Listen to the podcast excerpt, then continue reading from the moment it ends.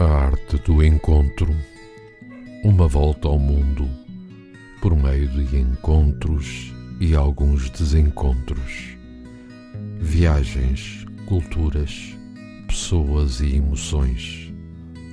Um programa de Mariana Gentil, quinzenalmente, às terças-feiras, pelas 19 horas, aqui na sua RLX Rádio Lisboa.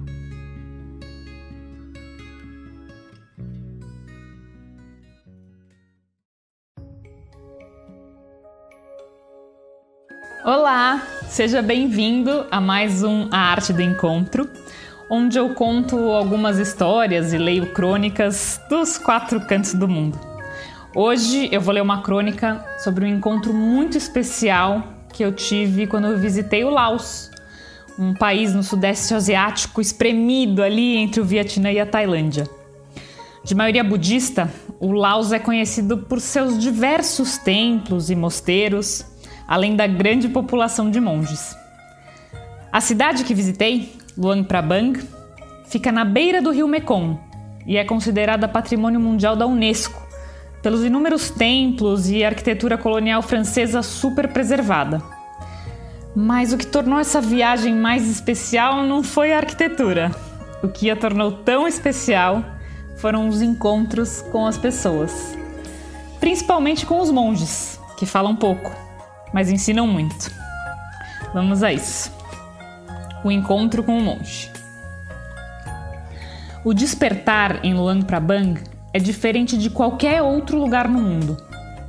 Acordei muito antes do sol, me vesti com um pano tradicional do Laos e fui para uma rua escondida, por trás de um dos mais de 30 templos do centro da cidade.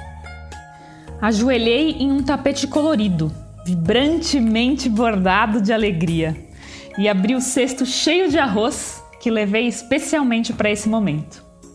Ao meu redor, dezenas de pessoas, entre locais e turistas, se posicionaram ao longo da rua, mas não se ouve um só barulho. O silêncio aqui diz muito. Os raios de luz chegam devagar as cores aparecem aos poucos, e ao fim da rua avisto os primeiros monges. Caminham descalços, apenas enrolados em seus hobbies cor de laranja brilhante, num ritmo familiar de quem repete os mesmos passos diariamente. Uns são jovens, outros ainda crianças, e alguns já denunciam sua experiência pelas mãos amassadas pelo tempo passam à minha frente e eu uso a folha de bananeira dobrada para retirar um pouco do meu arroz e colocar nos cestos pendurados nos ombros de cada um deles. Do meu lado, um senhor se descalça e retira uma pequena panela da bolsa.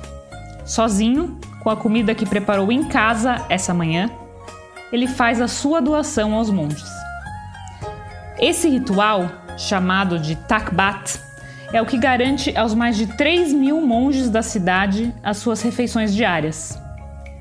É igual todas as manhãs, um momento de doação e meditação levado a sério pelos residentes da cidade e pelos turistas que vi por ali.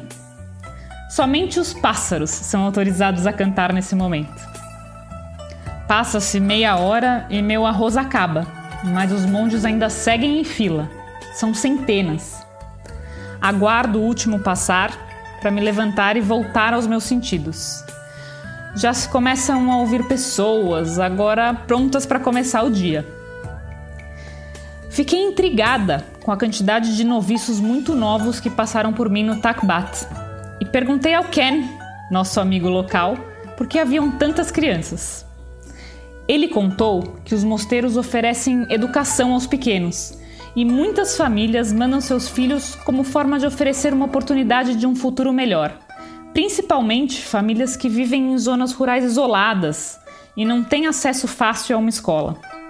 Os pais sacrificam o convívio com suas amadas crias na esperança de oferecer esperança, na esperança de garantir um, um futuro sustentável. O próprio Ken foi noviço e ficou dos 9 aos 18 anos vivendo e aprendendo com os monges. Depois de ser bombardeado com minhas curiosidades, Ken me pergunta se tem interesse em conversar com um noviço, para entender melhor sobre a vida no mosteiro. Eu nunca havia parado para pensar nas perguntas que faria um monge, e talvez por isso a conversa com o noviço tenha corrido tão bem. Sentamos em uma mesa de madeira no meio de um jardim por trás de um templo, rodeados pelas árvores e flores e monges nos seus afazeres diários, à espera da chegada de Noi. Noi tem apenas 16 anos e não vê seus pais desde que completou 8 anos e foi enviado para o mosteiro. Ele sabe que não teria oportunidade de estudar se tivesse ficado em seu pequeno vilarejo isolado, mas também já escolheu sair do mosteiro aos 18 anos para seguir para a universidade. Todos os noviços têm essa escolha ao atingir a maioridade. Podem seguir para a vida espiritual, como monges, ou explorar outros caminhos. Ele nos conta da sua rotina, o despertar às quatro e meia da manhã para o takbat, a preparação da comida dividida entre todos, assim como a importância da limpeza e organização dos aposentos modestos. A meditação e estudos tomam boa parte do dia, e o recolher é sempre muito cedo, para garantir um bom descanso. Noi faz questão de deixar claro que é muito grato por viver ali. Aprende muito, e inclusive consegue se comunicar conosco em inglês graças às aulas diárias. Mas ele anseia por poder jogar futebol. Quando descobre que somos do Brasil e Portugal, fala imediatamente nos Ronaldos o Cristiano e o Fenômeno. Prefere o CR7, mas reconhece a grandeza do homônimo brasileiro. Perguntamos então por que ele não joga futebol com os colegas. Nós não podemos fazer esportes. Qualquer esforço físico que nos tire a concentração do momento presente não é recomendado. Foi a resposta que ele nos deu. Estar presente. Esse é o principal ensinamento aprender a afastar todas as distrações e apenas estar. Parece tão difícil no mundo de hoje, mas é um exercício importante. E aqui é possível fazê-lo por alguns momentos.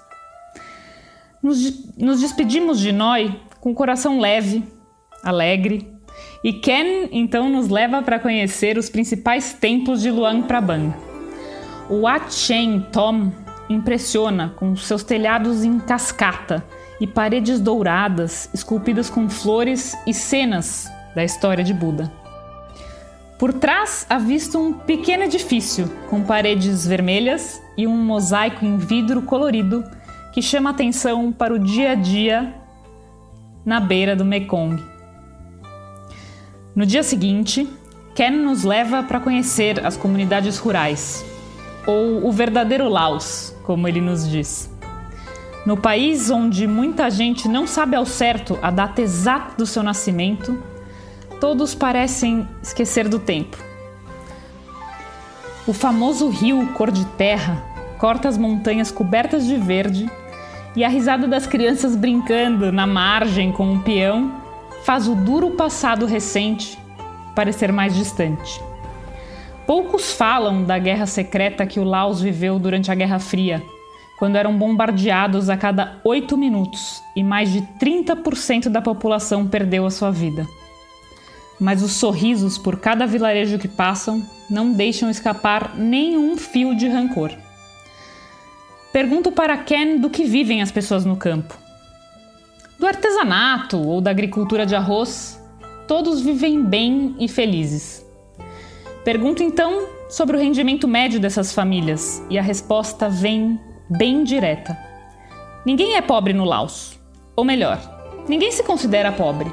Temos tudo o que precisamos e todos se ajudam.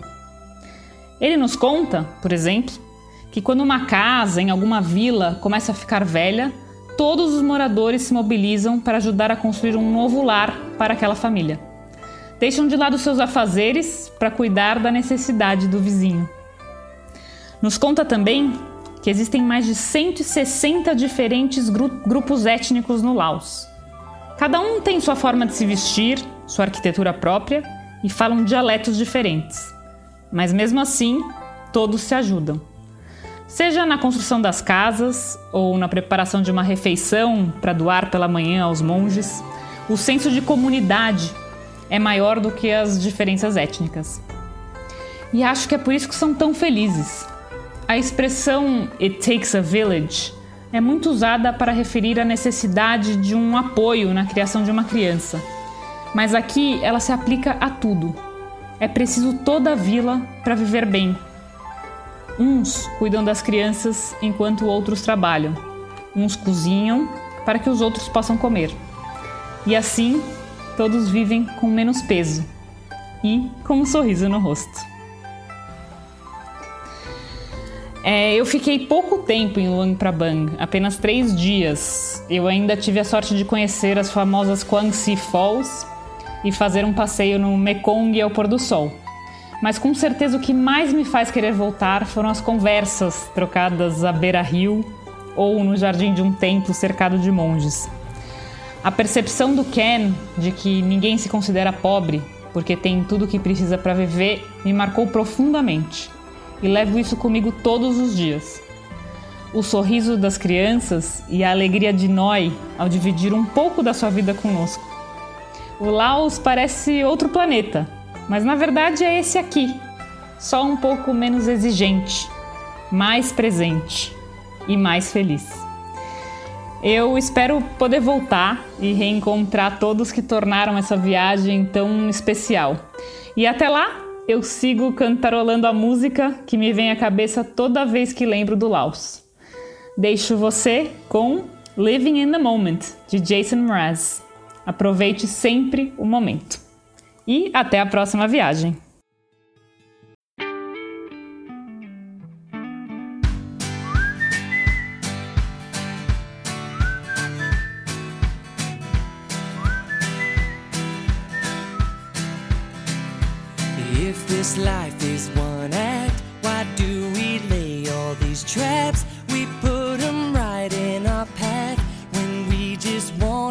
Free.